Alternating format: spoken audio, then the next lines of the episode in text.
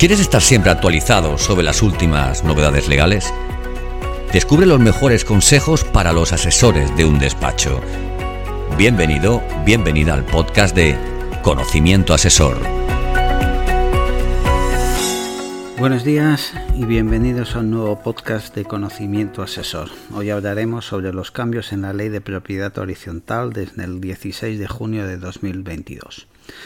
Desde el Departamento Jurídico de Amado Consultores. Vamos a analizar las interesantes modificaciones de la Ley 49-1960 de 21 de julio sobre la propiedad horizontal a través de la Ley 10-2022 del pasado 14 de junio de medidas urgentes para impulsar la actividad de rehabilitación edificatoria en el contexto del Plan de Recuperación, Transformación y Resiliencia, que es el resultado del paso por el Parlamento del Real Decreto Ley 19-2021 de 5 de octubre.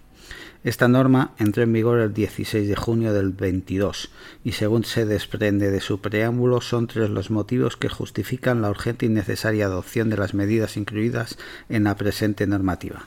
En primer término, el grave deterioro del parque edificatorio y de la vivienda en particular.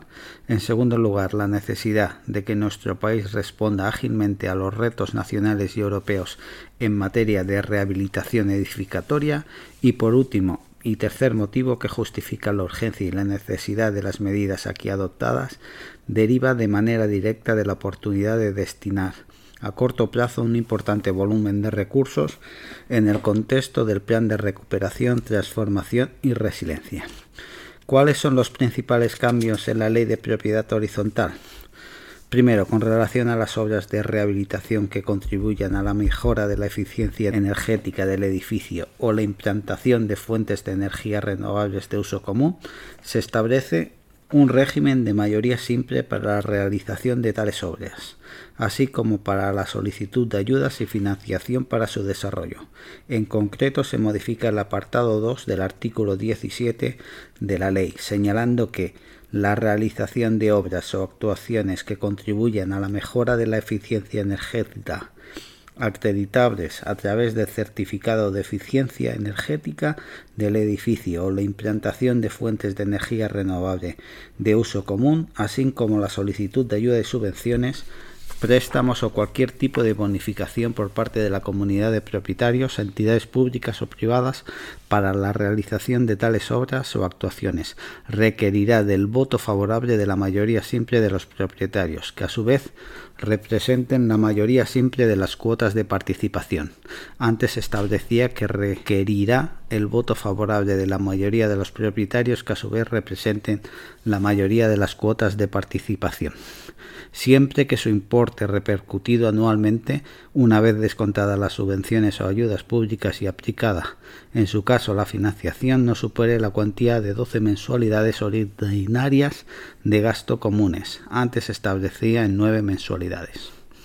Asimismo, también se establece que el coste de tales obras o actuaciones o el pago de las cuantías necesarias para cubrir los préstamos o financiación que haya sido concedida para tal fin tendrá la consideración de gastos generales a los efectos de la aplicación de las reglas de preferencia establecidas en la letra E del artículo 9.1 de la propia ley. En concordancia con lo señalado, se modifican igualmente las obligaciones del propietario a los efectos de incluir la aportación a los mencionados gastos. Segundo, por otra parte, se introducen modificaciones en el régimen del impago de los gastos comunes, medidas preventivas de carácter convencional, reclamación judicial de la deuda, mediación y arbitraje. Con relación a los morosos, se dota a las comunidades de propietarias de capacidad sancionadora, legitimándolas para que puedan sancionar al moroso privándole del uso de instalaciones y elementos comunes que no sean esenciales para establecer intereses superiores al interés del dinero, siempre y cuando no sea desproporcionados, algo que ya venían admitiendo los tribunales, pero que ahora se legaliza para que no quede duda de la validez de estos actos. Los intereses moratorios se generarán de forma automática desde el vencimiento del crédito comunitario, no siendo necesario requerimiento previo.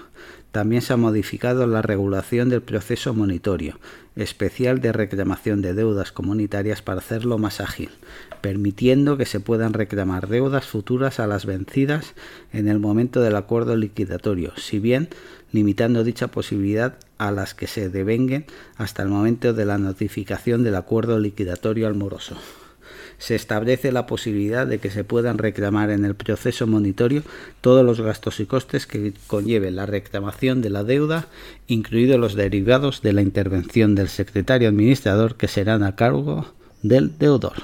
Sin más, muchas gracias por su atención y les emplazamos al próximo podcast de conocimiento asesor, no sin antes recordarles que tiene a su disposición este y otros contenidos de formación en la página web de Amado Consultores y de Planificación Jurídica. Saludos. Gracias por escuchar este nuevo episodio del podcast de Conocimiento Asesor. Si te ha gustado este contenido, escríbenos una reseña en Apple. Queremos saber tu opinión. Valora el capítulo, compártelo, súmate a nuestro podcast, haciendo que otros profesionales como tú lo conozcan. Y sobre todo, no olvides seguirnos en tu plataforma de podcast habitual para ser el primero o la primera en enterarte de los nuevos episodios de Conocimiento Asesor.